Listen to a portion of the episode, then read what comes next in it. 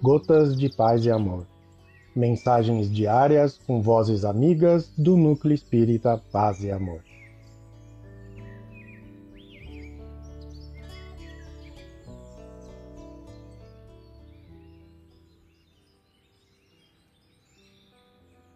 Olá, queridos amigos.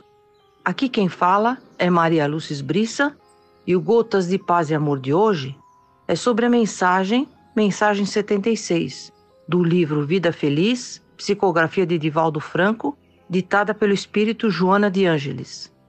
Mensagem 76. Dilui a queixa sistemática que te torna uma pessoa de difícil convivência.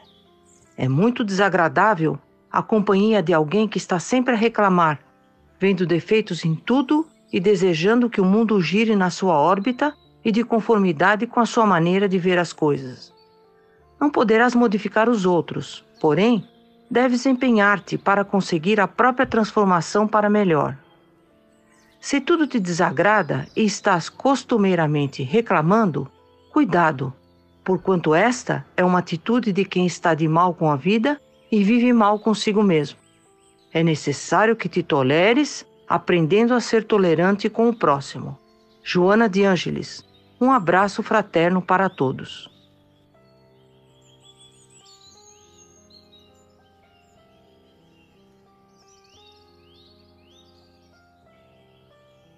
Mais uma edição do nosso Gotas de Paz e Amor. Um abraço para todos e um excelente dia.